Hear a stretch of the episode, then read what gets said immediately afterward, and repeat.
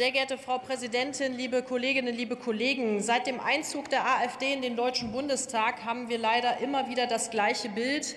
Immer wieder werden parlamentarische Initiativen eingebracht, die selbst kleinsten Standards nicht genügen und dazu noch auf stumpfe Weise ihre hasserfüllten Ideen und ihr reaktionäres Weltbild produzieren. Meine Damen und Herren, es geht Ihnen entweder darum, marginalisierte Gruppen zu diffamieren oder um Stimmungsmache, meistens um beides. Nun hat die AfD einen Antrag zur Einsetzung eines Untersuchungsausschusses zum Thema Corona-Pandemie vorgelegt. Sie geben vor, Sie geben vor, das Verhalten der Bundesregierung im Zusammenhang mit der Pandemiebekämpfung aufarbeiten zu wollen. Aber dabei geht es Ihnen eigentlich vor allem um Stimmungsmache in Ihren Blasen. Denn seien Sie doch mal ehrlich, welche Ziele verfolgen Sie denn seit Beginn der Pandemie? Die Kollegin Behrens, der Kollege Ilsdorfer haben es eben, finde ich, eindrucksvoll geschildert.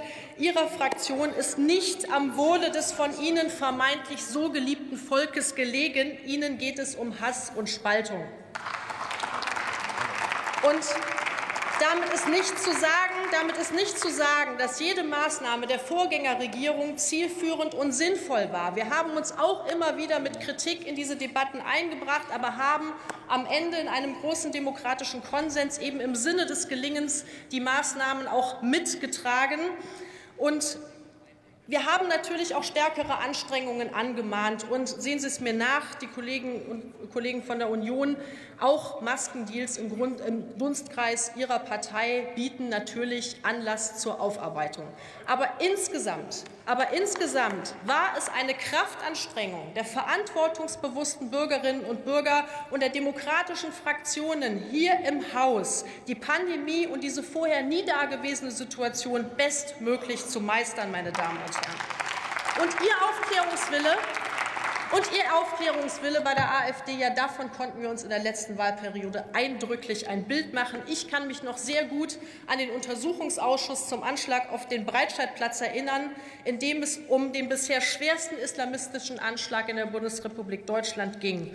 Und hier im Parlament, ja, da waren Sie bei reißerischen Reden, wenn es äh, um das Thema Islamismus ging. Ja, da waren Sie immer voll da.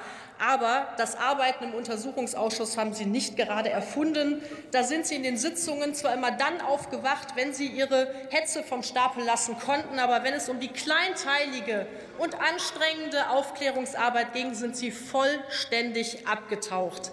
Und Frau von Storch, hatte er irgendwann schon gar keine Lust mehr zu kommen. Und Herr Seitz stellt sich jetzt hier hin und gibt den Chefaufklärer, aber hatte am Ende auch irgendwie keine Lust mehr, sich so richtig an den Sitzungen zu beteiligen. Dann haben sie jede Woche einen anderen Abgeordneten geschickt, bis irgendwann mal einer sitzen blieb. Am Ende waren sie eben nicht bereit, sich durch die Aktenberge zu wühlen, die Zusammenhänge zu verstehen und wirkliche Aufklärungsarbeit zu leisten. Und glaubt hier eigentlich irgendjemand, Glaubt hier irgendjemand, dass es bei einem Untersuchungsausschuss Corona irgendwie anders wäre mit der AfD? Ich glaube das nicht. Ihnen geht es einzig darum, eine neue Bühne für Ihre Meinungsmache und ihre Spaltung zu generieren. Denn ansonsten sind sie einfach extrem faul, ja, das muss man so sagen, und ihre Politik ist es auch.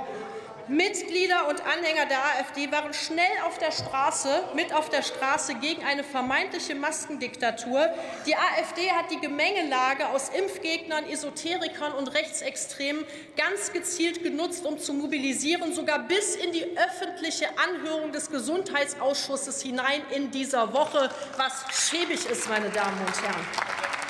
Und schon im August und schon im August letzten Jahres haben wir alle erleben müssen, dass nicht nur in den USA Leute aufgestachelt werden können, Parlamentsgebäude zu stürmen, sondern auch in Deutschland rechtsextreme und gewaltbereite Personen Angriffe auf demokratische Institutionen geplant und auch versucht haben. Und die AfD war immer vorne mit dabei.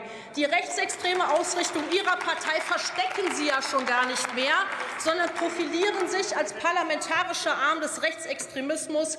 Jede große Querdenken-Demo, bei denen Personen auch aus dem bürgerlichen Lager neben ihren Parteiangehörigen und anderen Rechtsextremen mitgelaufen sind, haben sie als Erfolg gefeiert. Und jetzt in dieser schweren Zeit ist es ganz genauso. Krisen, Probleme, Ängste, das sind die Koalitionspartner der AfD, wenn sie sonst schon keine haben. Und Sie hoffen auf eine weitere Verschärfung der Gaskrise, damit Sie Ihren heißen Herbst bekommen.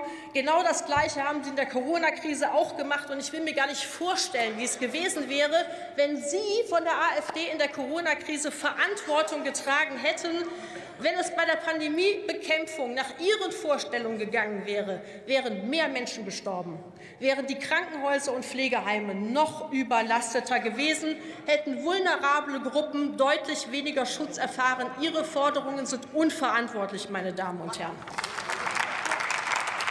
Und jetzt, und jetzt stellen Sie sich hier hin und sagen, Sie wollen das Regierungshandeln während der Pandemie aufarbeiten. Ich kann das nur für einen schlechten Witz halten, meine Damen und Herren. Fangen Sie vielleicht mal bei sich selber an, wenn es um die Aufarbeitung geht. Liebe Kolleginnen und Kollegen der demokratischen Fraktionen, lassen Sie mich das zum Schluss noch sagen. Lassen Sie uns bei allen inhaltlichen Differenzen weiterhin klar zusammenstehen gegen diesen rechtsextremen Hass, für den die AfD steht auch und vor allem gerade in diesen schwierigen Zeiten. Ganz herzlichen Dank.